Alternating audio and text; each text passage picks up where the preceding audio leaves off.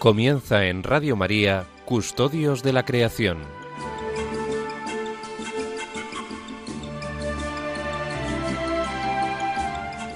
Un programa dirigido por Jaime Muñoz y José María Galán.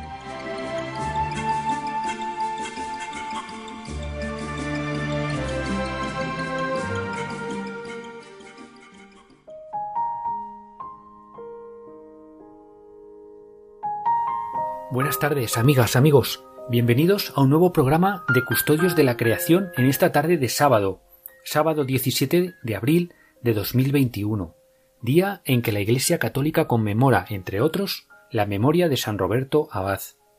San Roberto de Molesmes fue un monje francés que vivió a caballo entre los siglos XI y XII.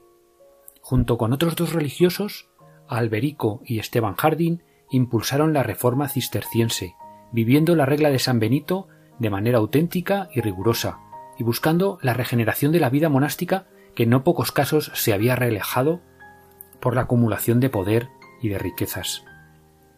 ¿Cuánto le debe la Iglesia a la Orden del Cister?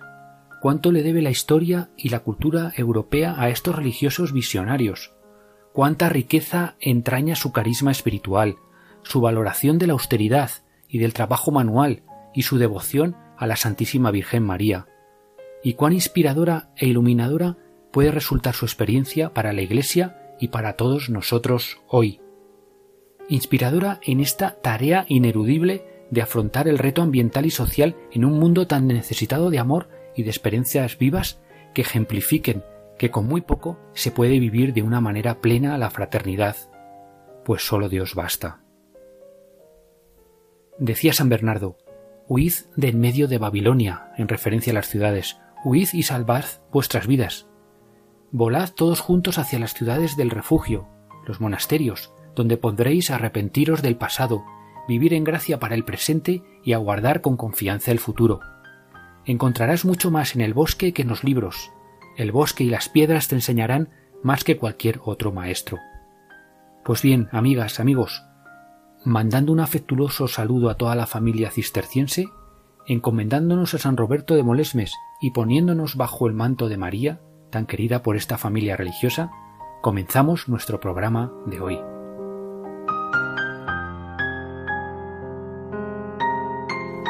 Hoy tenemos numerosas propuestas que esperamos os sean de interés y con las que os animamos a que nos acompañéis una tarde más aquí en las ondas de Radio María. Comenzaremos haciendo balance de ese recorrido que hemos llevado durante estos últimos meses recogiendo y comentando el mensaje del Papa para la Jornada Mundial de Oración por la Creación de este año, la propuesta de un jubileo para la Tierra. A continuación, Francisco García y Pilar Ruiz nos ofrecerán un nuevo relato desde dentro de la naturaleza, un relato que hoy nos acercará al bosque montano y a una de nuestras aves silvestres más enigmáticas e impresionantes, el urogallo, el gallo del bosque, Posteriormente daremos ya la bienvenida a José María Galán y dialogaremos extensamente con él sobre distintos temas relacionados con la vida silvestre y la conservación de la naturaleza.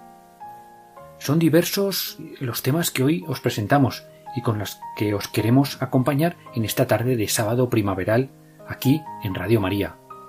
Comenzamos ya.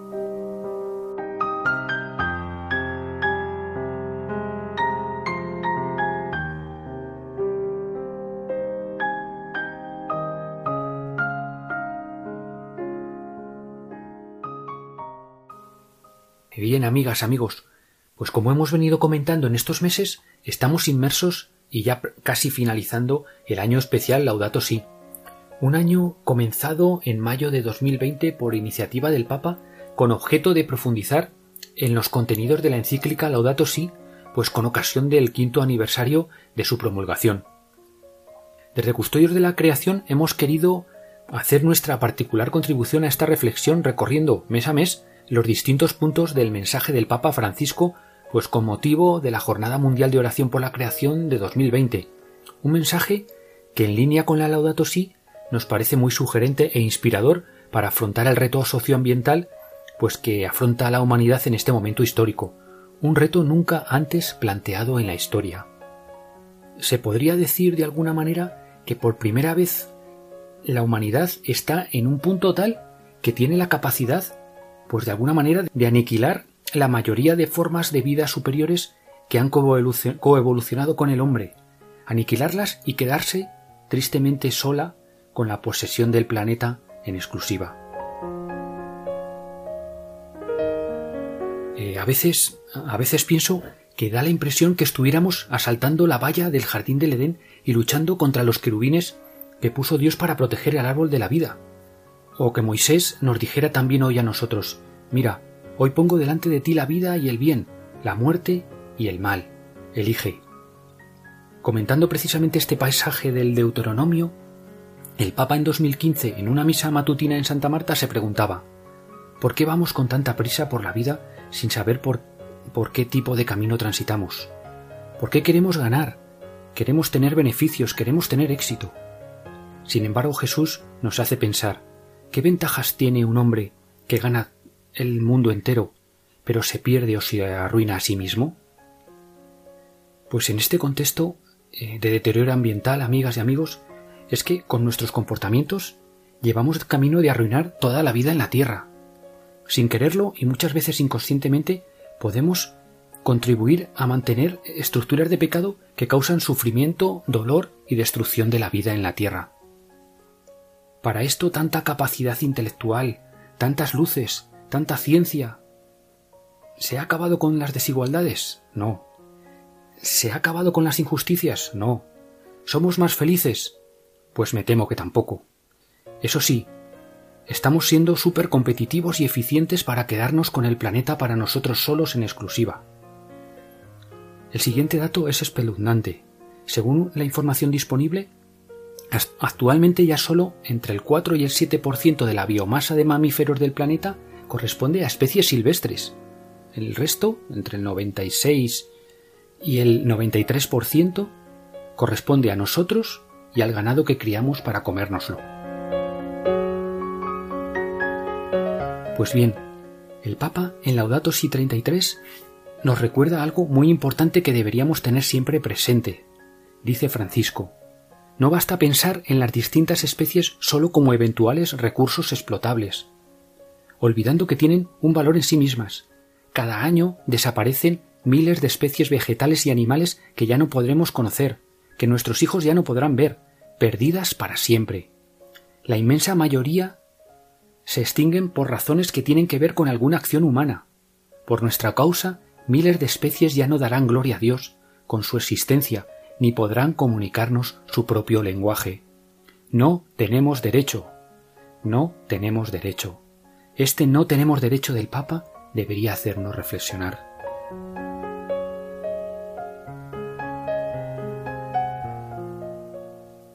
Pues menos mal que tenemos la promesa, la gran promesa inquebrantable de Dios, la promesa que hizo desde el mismo momento en que el hombre dio la espalda a su proyecto de amor, la promesa que confirmó en la historia del pueblo de Israel y que reveló plenamente en el Hijo enviado al mundo para cargar sobre sí todo el mal y aniquilarlo, y para revelarnos el camino del amor, el camino de la auténtica plenitud del hombre.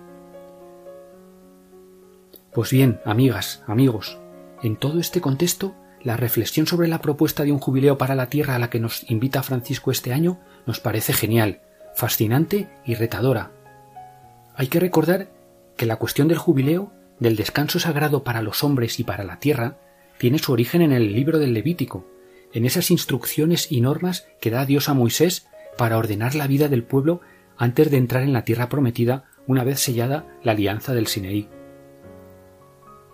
La tierra no puede venderse a perpetuidad, dice el Señor en el Levítico, porque la tierra es mía, y vosotros sois emigrantes y huéspedes en mi tierra.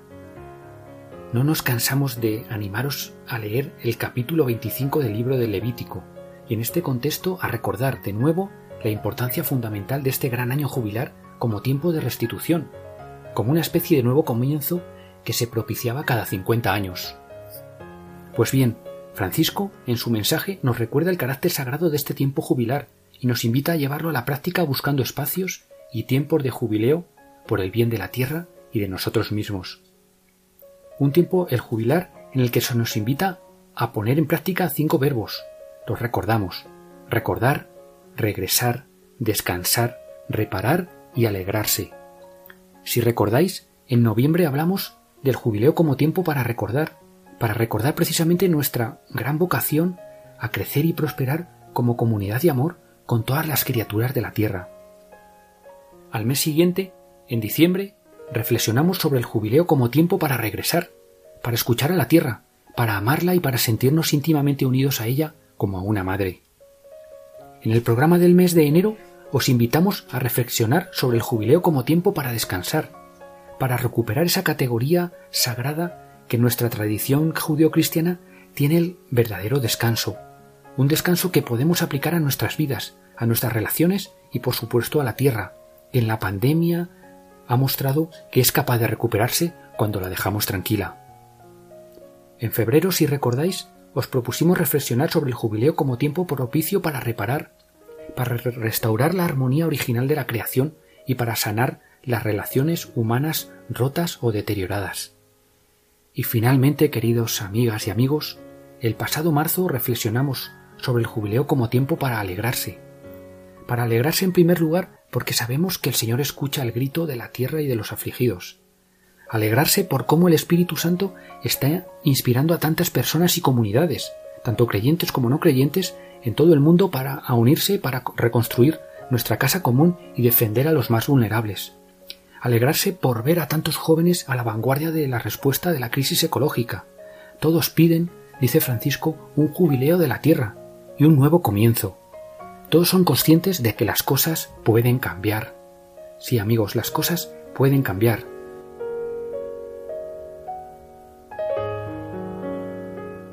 Pues bien, como decíamos el mes pasado, desde Custodios de la Creación os animamos a seguir reflexionando sobre esta propuesta de jubileo que nos propone Francisco, a pensar en cómo podemos aplicarla a nuestros ámbitos profesionales y familiares.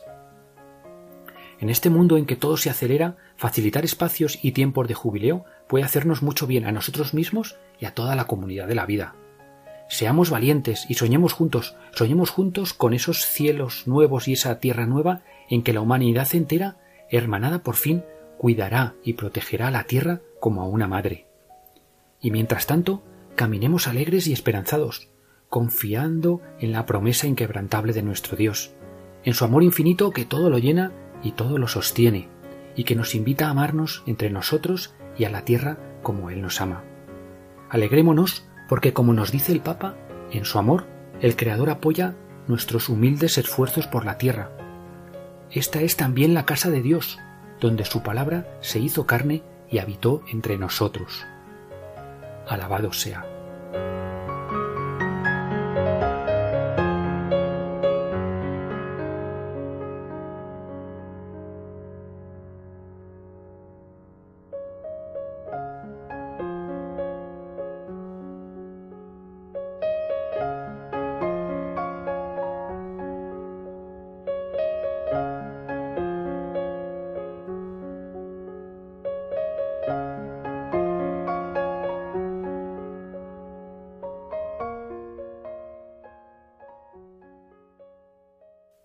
Continuamos en Custodios de la Creación en Radio María y volvemos a mirar de nuevo al interior de la naturaleza, de la mano de Pilar Ruiz y de Francisco García, que hoy nos hablan del bosque, de sus criaturas y de una de nuestras especies de aves más emblemáticas, pero también más amenazadas en nuestros bosques montanos.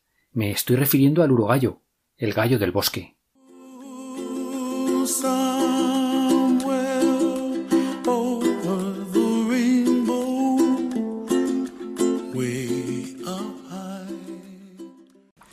El bosque nos es ajeno, no somos criaturas forestales, nuestros árboles tienen troncos de metal u hormigón, y quizá por ello lo vemos con un cierto sesgo metafísico, romántico o incluso mágico. Desde la noche de los tiempos los bosques despertaron multitud de leyendas alrededor de seres imaginarios que habitaban sueños, o pesadillas, según los casos, siendo simplemente el reflejo del miedo hacia, lo desconocido, hacia lo misterioso. El bosque alienta lo que de natural tenemos. Gustamos de recrear el sentido del olfato con las mil fragancias que exhalan. Resinas, turbas, musgos, flores, tierras. Disfrutamos escrutando los mil rincones que la luz filtrada entre los fustes de los centenarios árboles genera ante nuestros ojos, del mismo modo que los hace desaparecer.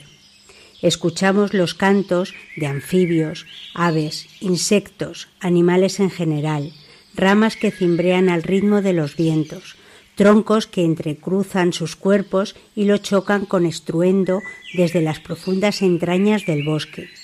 En fin, desplegamos todos nuestros sentidos cuando simplemente atravesamos el bosque paseando indolentes.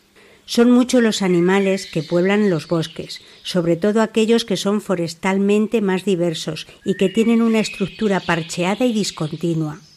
Desde el humilde tritón a la afanosa hormiga, lirones, culebras, herrerillos o corzos son algunos de las especies que podríamos denominar forestales.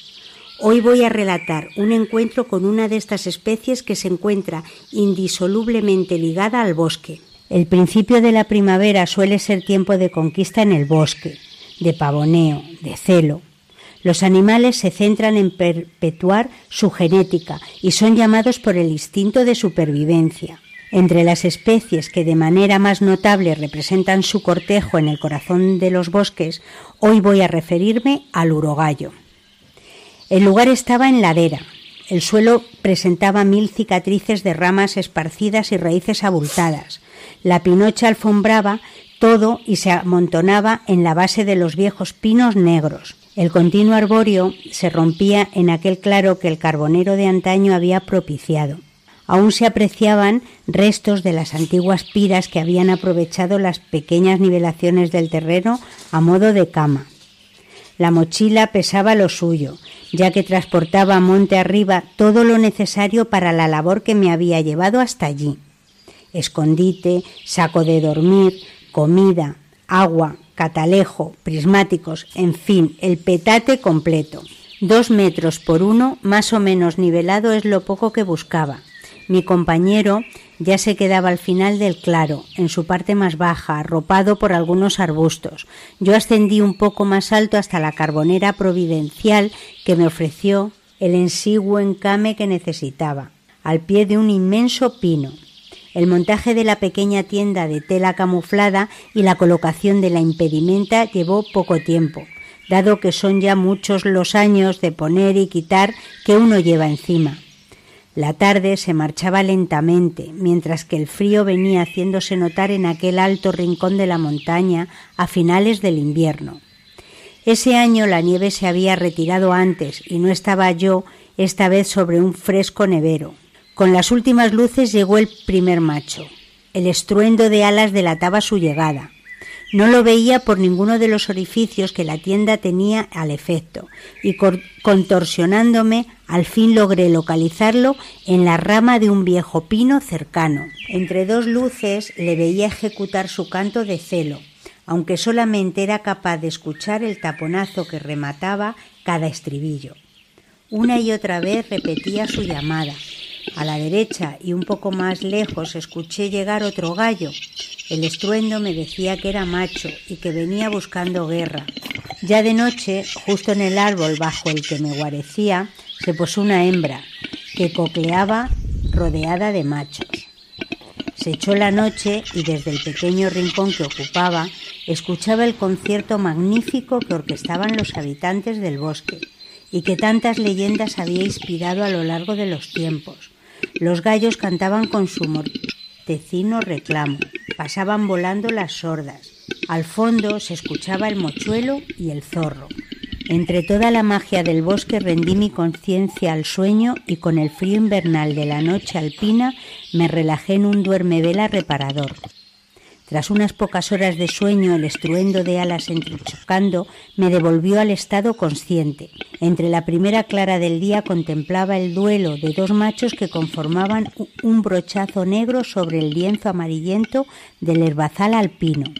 Un poco más lejos, el golpe seco sobre el mullido suelo de la tola bajada al rin de un tercer macho.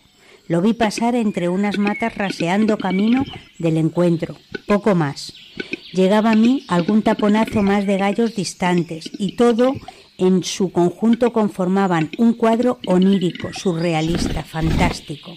La experiencia te lleva a otra realidad, la situación te envuelve de tal forma que se borran los parámetros mundanos en los que normalmente te mueves. Sientes estar dentro de la pantalla donde se proyecta la acción.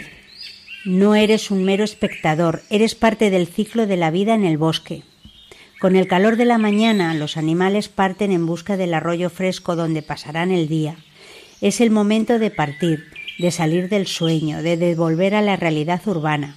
Salí de la pequeña tienda gateando y cuando intenté erguirme un dolor intenso e imposibilitante me bloqueó la espalda impidiendo que me pusiera en pie. Como pude, fui metiendo las cosas en la mochila. La tienda tendría que quedarse allí. Una vez que todo lo portable estuvo preparado y sujeto, emprendí el camino ladera abajo, rectando y resbalando sobre la hierba húmeda hacia donde se encontraba mi compañero. Con tremendo esfuerzo, sobre todo mental, fui poniéndome en pie y, aunque totalmente encorvado, pude llegar al vehículo que nos sacaría de aquel claro en el que había acaecido todo aquella noche en el bosque. El monte te da y te quita, y debes tener claro que no estás en tu casa al amparo de las comodidades y la seguridad que ello te ofrece. Ser consciente de esto te mantendrá salvo cuando entres en los sueños que se viven en las entrañas del bosque.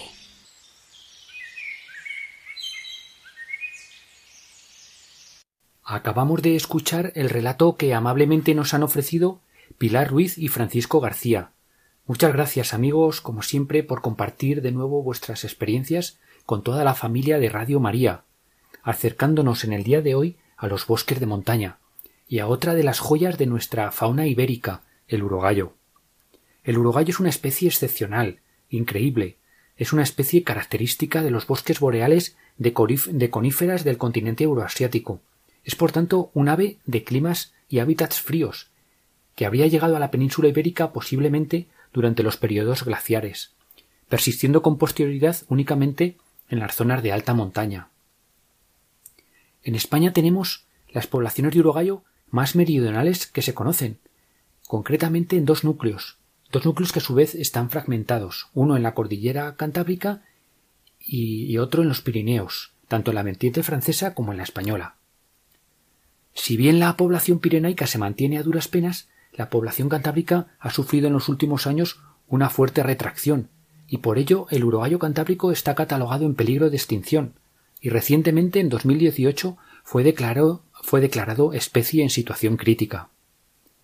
Como ocurre en general con todas las poblaciones situadas en los límites de su área de distribución, las poblaciones españolas de urogallos, y particularmente la cantábrica, pues son especialmente sensibles a los distintos factores de amenaza asociados, pues como el cambio climático, la alteración de los hábitats o los desequilibrios, desequilibrios en las cadenas tróficas debido a la ausencia de superpredadores. En este punto es importante también tomar conciencia del valor y la importancia de conservar nuestros bosques en el estado más natural que sea posible, pues sólo en ellos pueden persistir las especies silvestres en toda su variedad y esplendor. ¿Cómo no mirar con una envidia sana a esas wilderness áreas, esas áreas salvajes de Estados Unidos conformadas por extensos territorios reservados en exclusiva para la vida silvestre, donde se deja que la naturaleza, que la naturaleza siga su curso y donde el hombre solo puede estar de paso y con medios no motorizados y no puede hacer otras actividades que no sean educativas o de disfrute y muy controladas. Hace precisamente unas semanas aparecía la noticia de un ambicioso proyecto de conservación que pretende crear en los Cárpatos rumanos lo que ha venido en llamarse el Yellowstone europeo, pues pretende crear la mayor superficie de bosques protegidos de Europa y convertirlo en un icono de la conservación a nivel europeo y mundial. Pues nuestra enhorabuena a los promotores y, y, nuestro deseo de, de que tengan mucho éxito. Seguro que sí. Pues, pues qué bonito sería también en España, ¿no, amigos, amigos, promover una iniciativa parecida, ¿verdad? Pues ¿por qué no soñar con algún grupo de valientes que creen proyectos de este tipo en España y con capacidad para tirar del carro y ponerlos en marcha? En Custodios de la Creación, sin duda, estaremos atentos a este tipo de iniciativas que pueden, por otra parte, contribuir a diversificar la actividad económica y acercar la naturaleza a las personas, para que conociéndola la amen y para que amándola la protejan.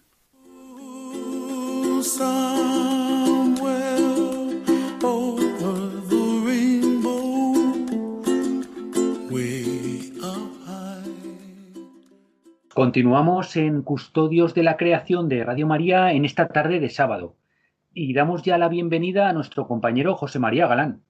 Eh, buenas tardes, José María, bienvenido y muchas gracias de nuevo pues, por compartir esta tarde de sábado con toda la familia de, de Radio María. Muy buenas tardes a todos vosotros y bueno, y aquí estamos como tú dices en familia y en un mes extraordinario, un mes precioso como es el mes de abril.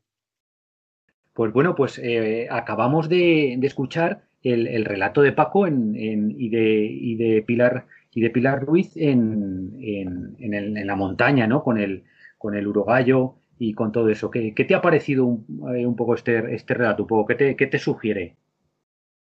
Bueno, es un relato muy inspirador y además eh, han tenido suerte de, ser de los pocos afortunados que han visto y han disfrutado un urogallo de una manera tan próxima, tan íntima y además con, todo lujo de detalle, como suelen contarnos sus narraciones, ¿no?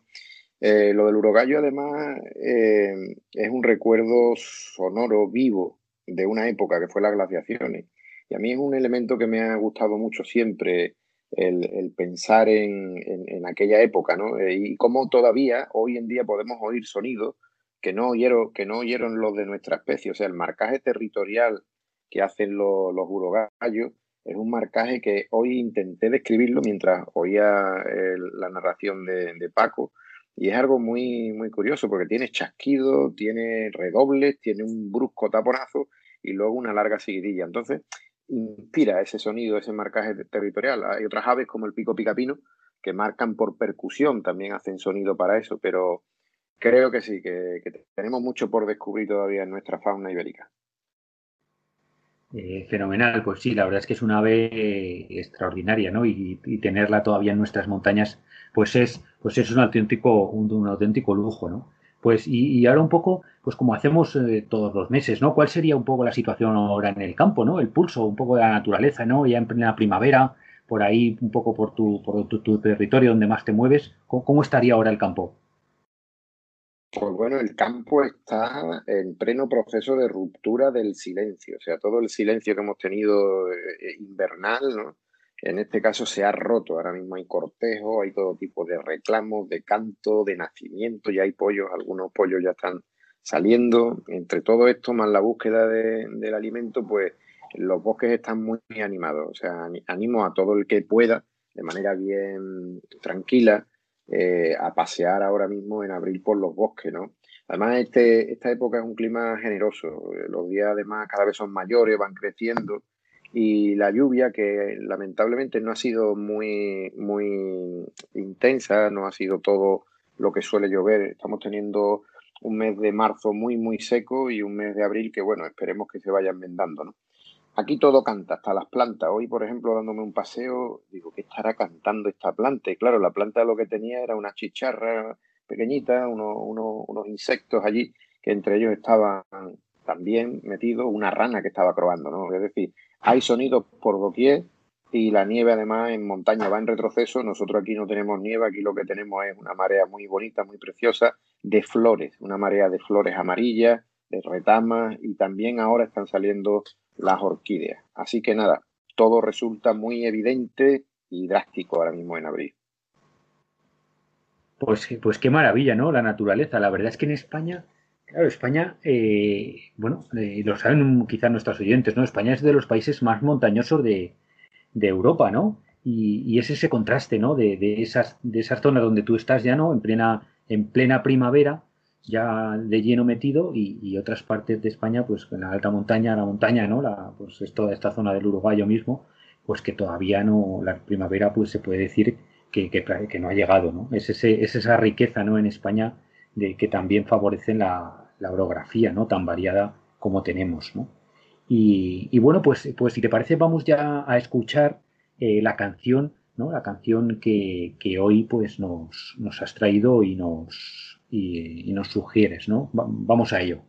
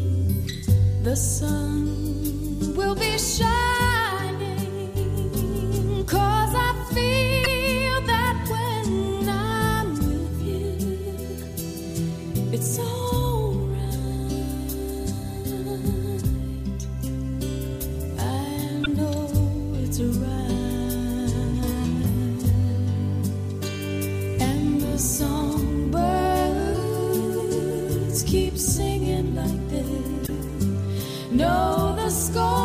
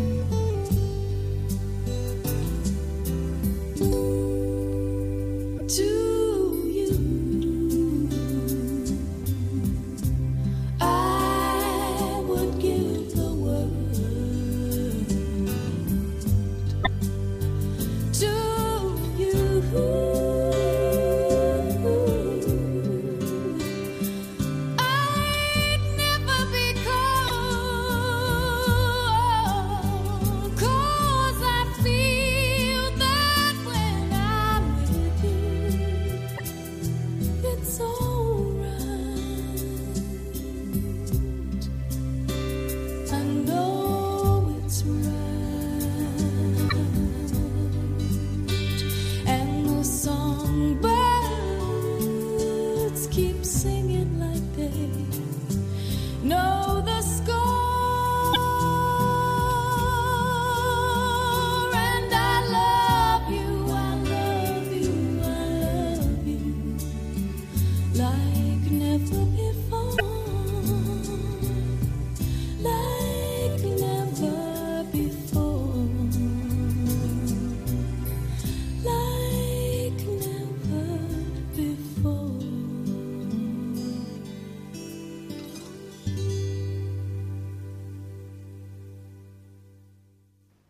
Acabamos de escuchar la canción Songbird de, de Eva Cassidy, pues eh, propuesta por nuestro por José María, ¿no? Esta tarde. Eh, José María, eh, ¿qué es lo que te, suscitó o qué te, te motivó a, proponernos esta, esta canción tan bonita que, acabamos de escuchar? Pues hay algo que, me hizo pensar en esto. Songbird significaría la canción del, ave, de los pájaros. Estamos en abril, hemos hablado de esto, y los pájaros cuando hacen eso lo hacen sin pretensión. Y Eva María Cassidy, Eva María Cassidy es quien canta esta canción. Y, para mí esa, esa mujer fue eh, de alguna manera eh, la antítesis de la pretenciosidad. Y vivimos en una sociedad muy pretenciosa, entonces quería poner un poco de contraste. Ella fue cantante eh, norteamericana de folk, soul y blues y tiene, pues ya habéis oído, un estilo muy melódico. Sus padres eran eh, alemán y la madre irlandesa. Nació en el año 63 y falleció a la temprana edad de 33 años por un melanoma. Bueno, lo gracioso de, la historia es que con nueve años ella tocaba la guitarra, pero solo para sus amigos y familiares, porque era súper tímida. No mostraba ningún tipo de ambición profesional, era muy, muy humilde.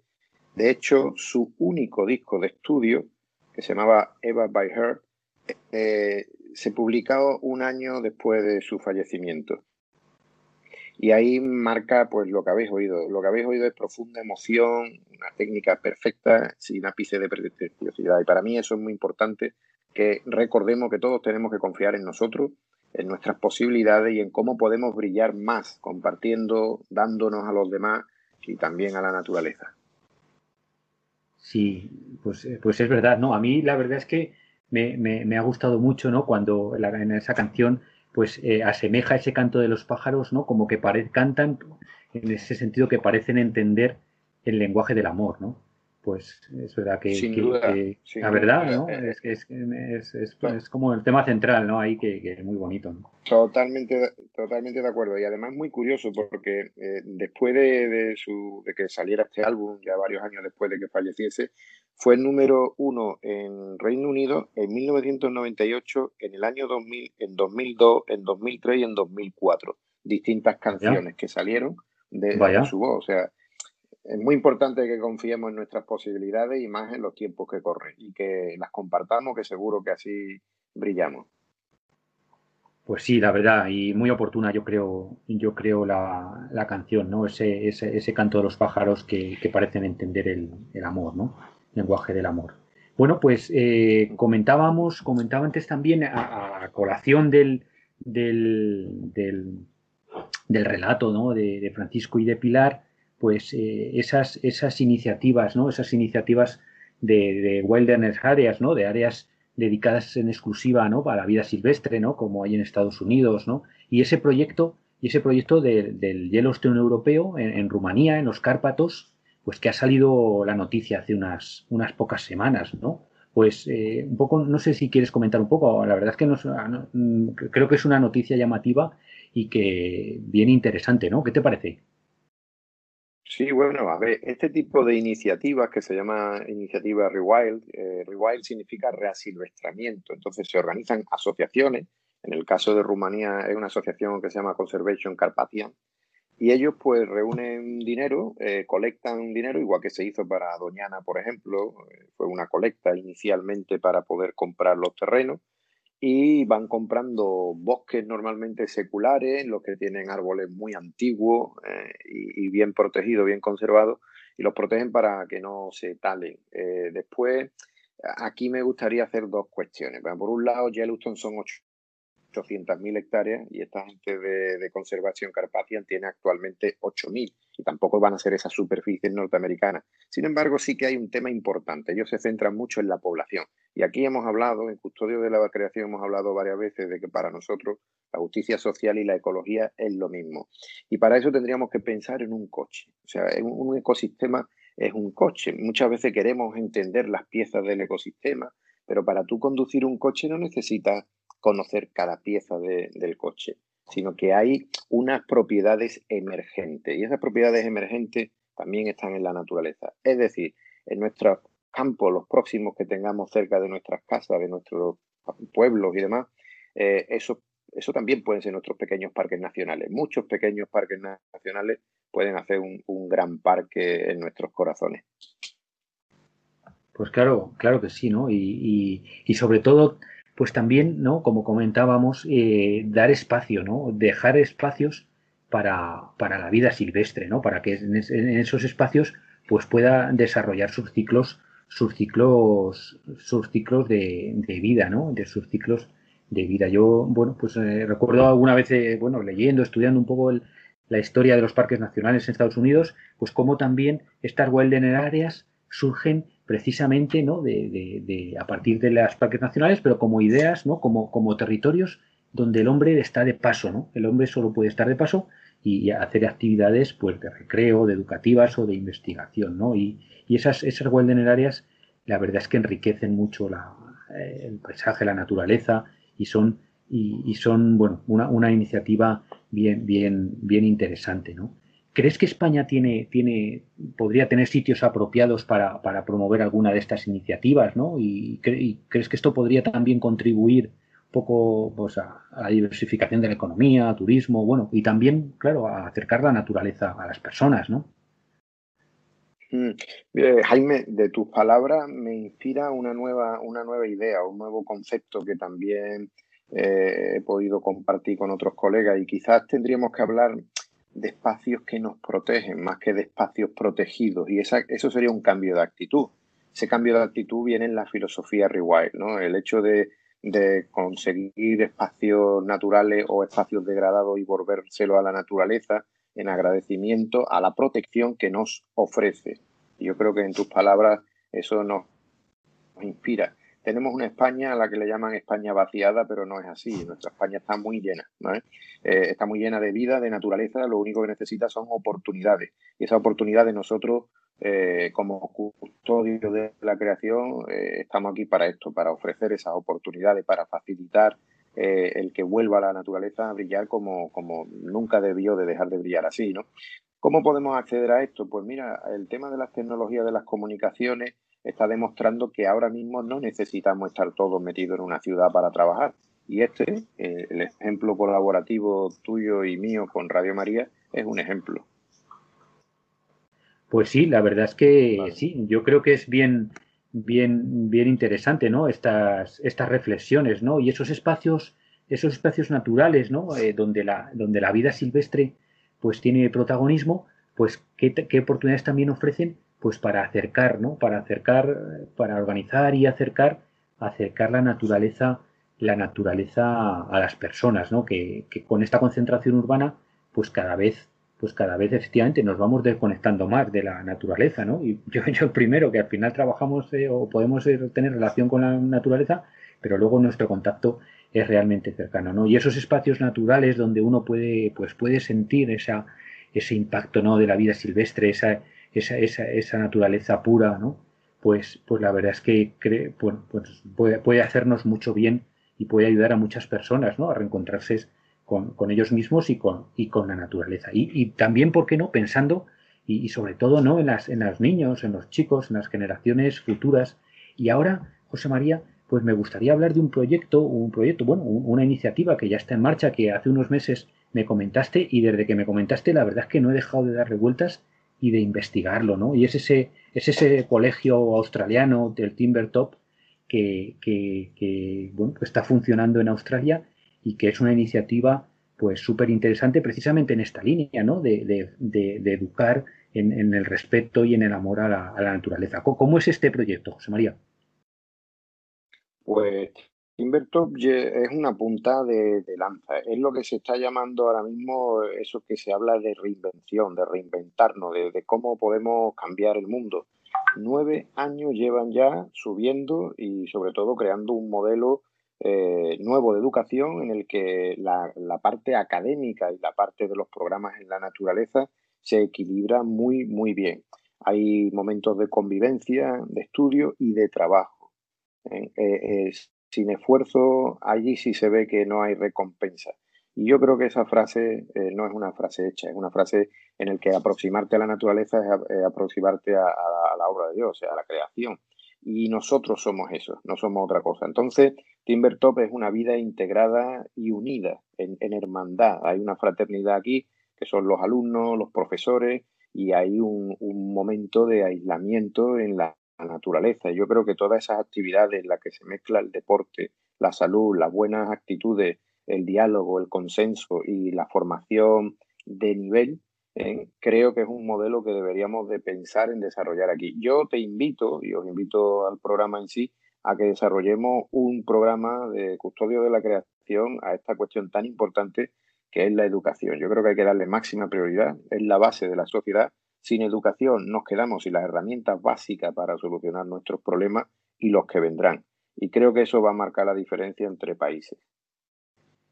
Pues, pues sí, pues totalmente de acuerdo, ¿no? No sé bueno, también el detalle, ¿no? Y la cuestión importante de que este, de que este colegio, ¿no? Este, esta iniciativa Timbertop, pues curiosamente, ¿no? Es una, es parte de, bueno, de, una iniciativa cristiana, ¿no? Es de la iglesia anglicana allí en, en Australia, ¿no? Que, y es un colegio, bueno, pues efectivamente, que, que, los chicos, ¿no? Con 15, 16 años, pues tienen la oportunidad de, de, pasar ese año, un año académico entero, pues en una especie de campamento en la naturaleza, ¿no? Donde, donde además de sus asignaturas normales, pues luego tienen pues largas estancias ¿no? de, de, inmersión de, y que permiten, pues como decía José María, ¿no? en, un ambiente de compañerismo, de, fraternidad, compartir, ¿no? Pero también pues hacer trabajos manuales importantes, ¿no? decíamos al principio en, en, bueno, por el tema del monacato y, y bueno, pues tantas cosas, ¿no? tantas cosas y sobre todo ese contacto permanente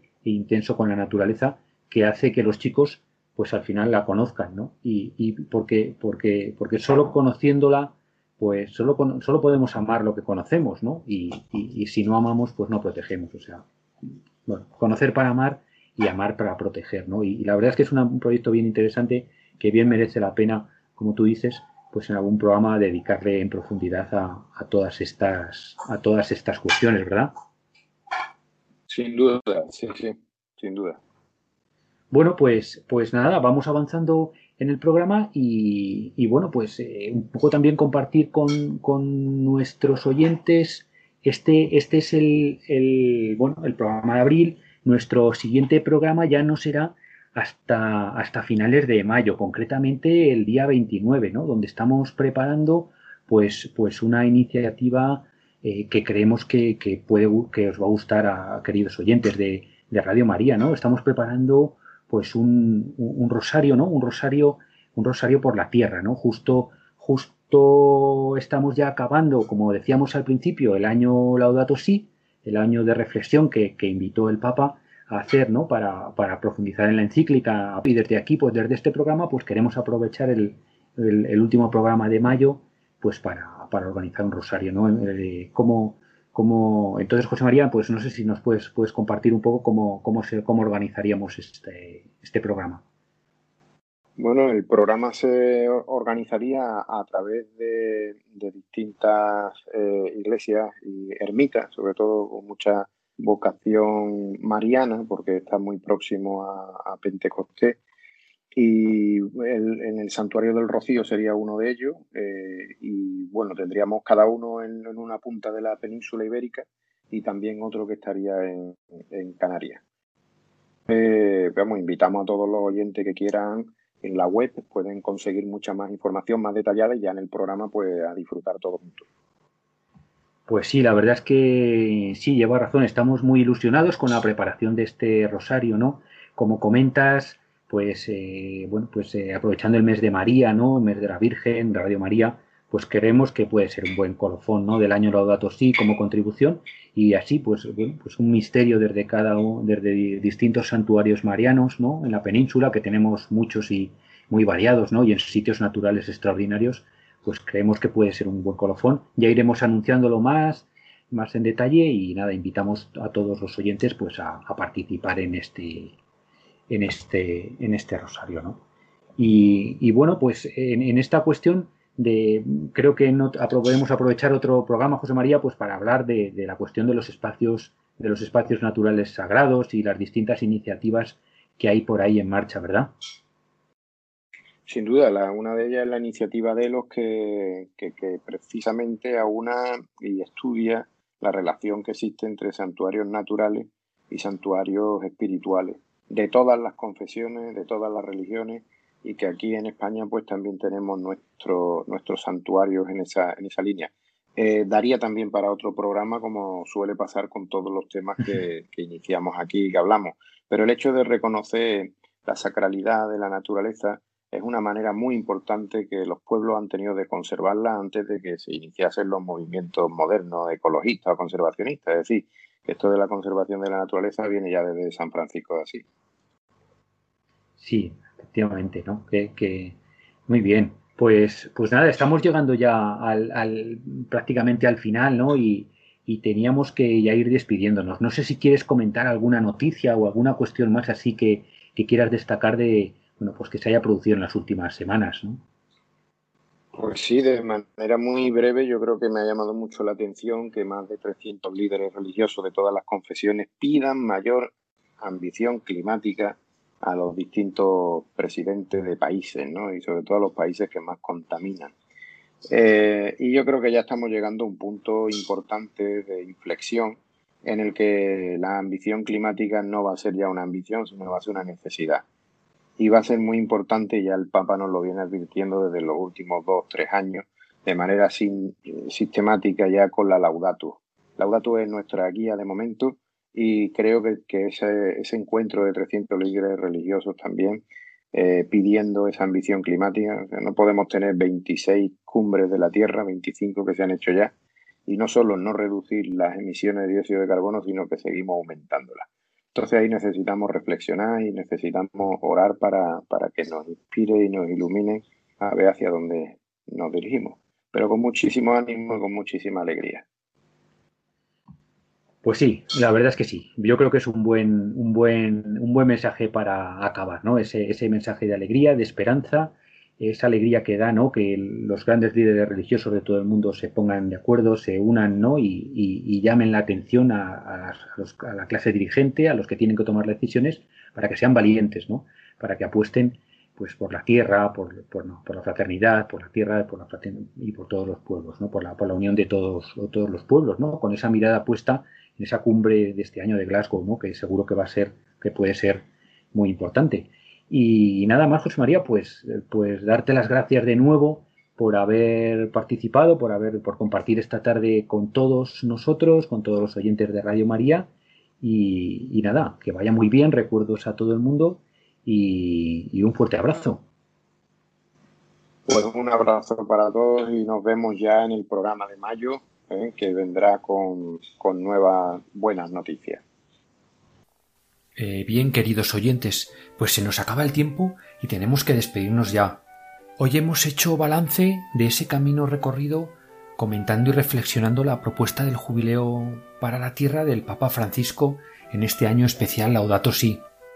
Pilar Ruiz y Francisco García nos han presentado al urogallo y posteriormente con José María Galán pues hemos repasado algunos aspectos de la actualidad de la conservación de la biodiversidad, centrándonos hoy en la importancia de promover la preservación de territorios salvajes donde la vida silvestre sea la protagonista, así como también la importancia de la educación, una educación de inmersión en la naturaleza, haciéndonos eco por esa interesante iniciativa de un colegio anglicano en Australia.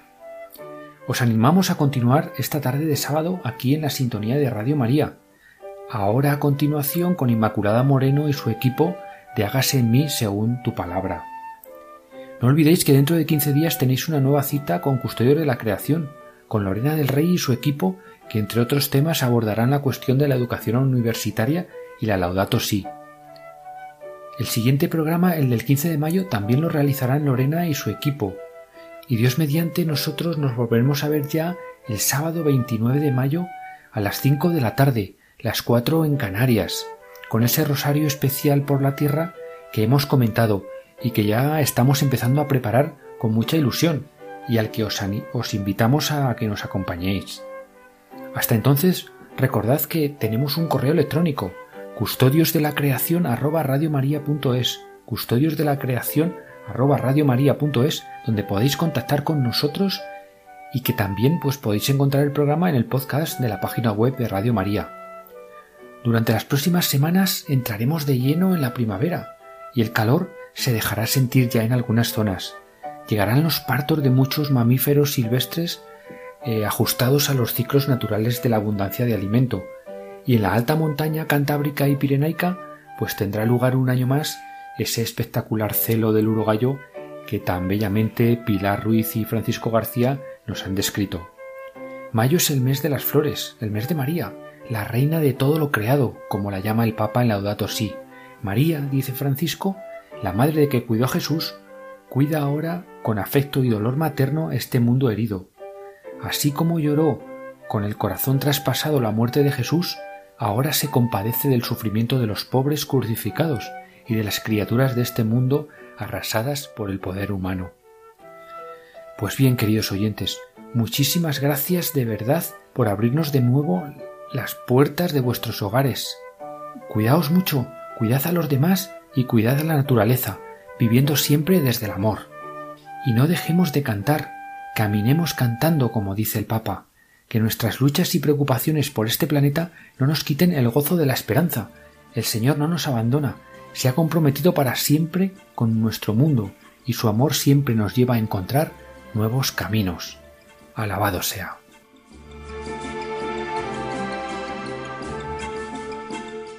Acaban de escuchar el programa Custodios de la Creación.